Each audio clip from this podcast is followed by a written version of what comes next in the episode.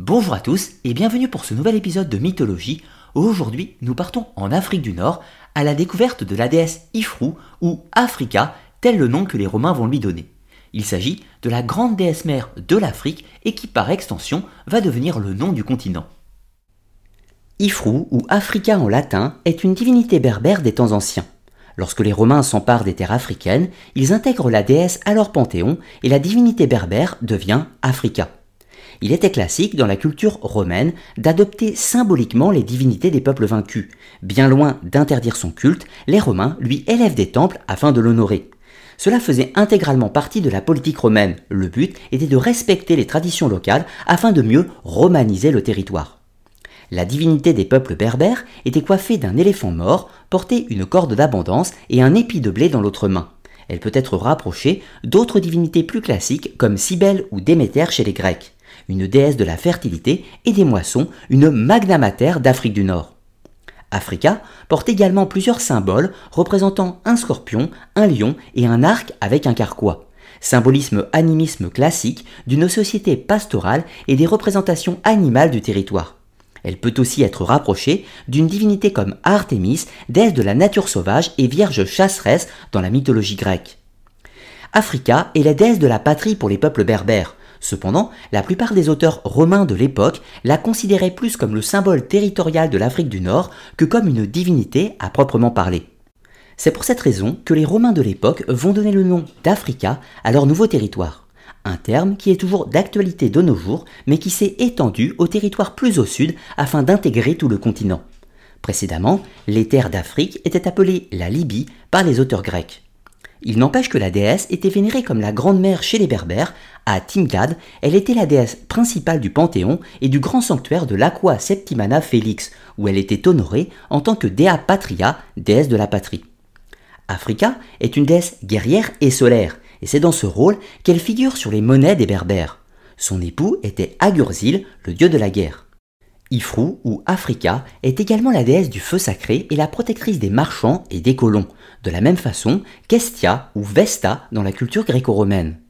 Nous n'avons aucune source textuelle de l'Antiquité qui parle des mythes qui entourent la divinité. Les Berbères ne les ont pas écrits et la tradition orale s'est perdue au gré des siècles. Seules les sources et les constructions romaines nous offrent quelques informations et représentations de la grande mer de l'Afrique. Il semble qu'Africa fut la principale divinité de la Numidie, le premier royaume berbère unifié de l'histoire. Lors de la conquête romaine, la déesse figurait abondamment sur les monnaies. C'est à ce moment, vers la fin du deuxième siècle avant notre ère, que la déesse principale des Berbères sera adoptée et romanisée. Son culte avait lieu dans les grottes pendant la période numide, ce qui renvoie au caractère ctonien de la divinité, ce qui était encore une fois classique pour les magna mater. Les Romains la représenteront sur des mosaïques dans les villes de l'Afrique romaine, mais ne semblent pas l'avoir ramenée en Europe, ce qui s'explique par le fait qu'ils ne la considéraient pas comme une déesse, mais plus comme un symbole des populations locales. De plus, les Romains avaient déjà leur propre divinité féminine de la fertilité et ne ramèneront pas la déesse Afrique à Rome.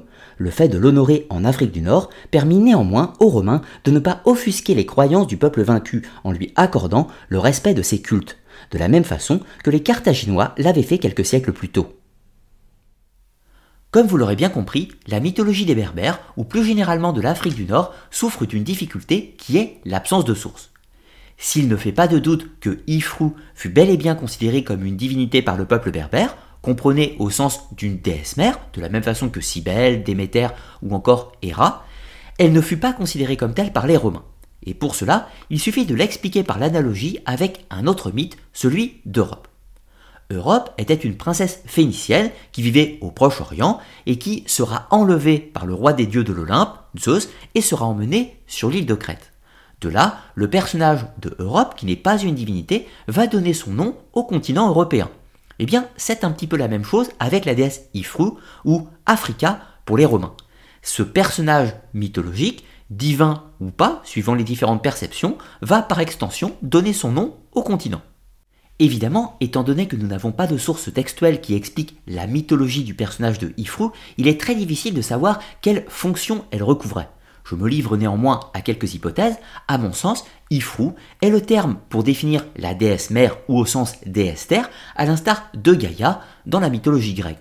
Il s'agirait d'une sorte de féminin sacré, la matrice vitale, qui représente la Terre dans sa globalité, et son époux, qui représenterait le ciel, et donc euh, son équivalent masculin dans les cieux. Nous serions donc en présence euh, de l'archétype cosmogonique avec la grande hiérogamie, l'alliance de la Terre et du ciel. Ifrou, dans ses différentes étymologies, pourrait faire référence à la notion du feu, ce qui pourrait s'expliquer par le climat de l'Afrique particulièrement rude avec des chaleurs relativement importantes, la Terre étant vue comme quelque chose de chaud. On peut également hypothétiser quelques liens avec la divinité phénicienne de Tanit, qui sera l'une des déités principales du peuple carthaginois, et qui vivait donc à proximité des populations berbères ou des Numides, terme employé à l'époque. Donc il est possible que Ifrou ou Africa partagent certains éléments de symbolique ou de représentation avec la déesse Tanit. Si ceci était vérifié, l'on pourrait supposer que la déesse Ifrou était portée en amulette, avait pour fonction de protéger du mauvais œil et globalement d'assurer la fertilité au sein de la famille, du foyer et de la société de façon plus générique. On retrouve encore une fois ce symbole de déesse mère si vous préférez. Mais bien sûr, tout ceci est absolument hypothétique car nous n'avons aucune information empirique qui permet d'attester la symbolique euh, du personnage, si ce n'est quelques euh, représentations, quelques icônes issues de l'art romain qui la présentent comme étant une divinité euh, nativement africaine en l'occurrence. En l'occurrence, comprenez, berbère.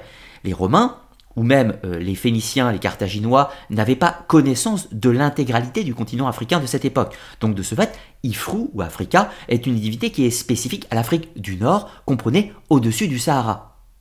Pour conclure, le seul champ d'analyse que nous pouvons effectuer par rapport à la déesse Ifrou Africa est une comparaison par analogie avec les autres mythologies de la même époque et en hypothétisant des symbolismes équivalents entre les autres déesses mères du panthéon grec, romain, phénicien, carthaginois ou éventuellement égyptien.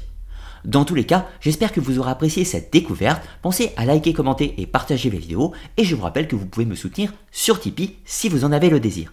Moi de mon côté, je vous dis à très bientôt pour de nouvelles vidéos, mythologie, histoire, archéologie, mais également sur les sciences occultes. A très bientôt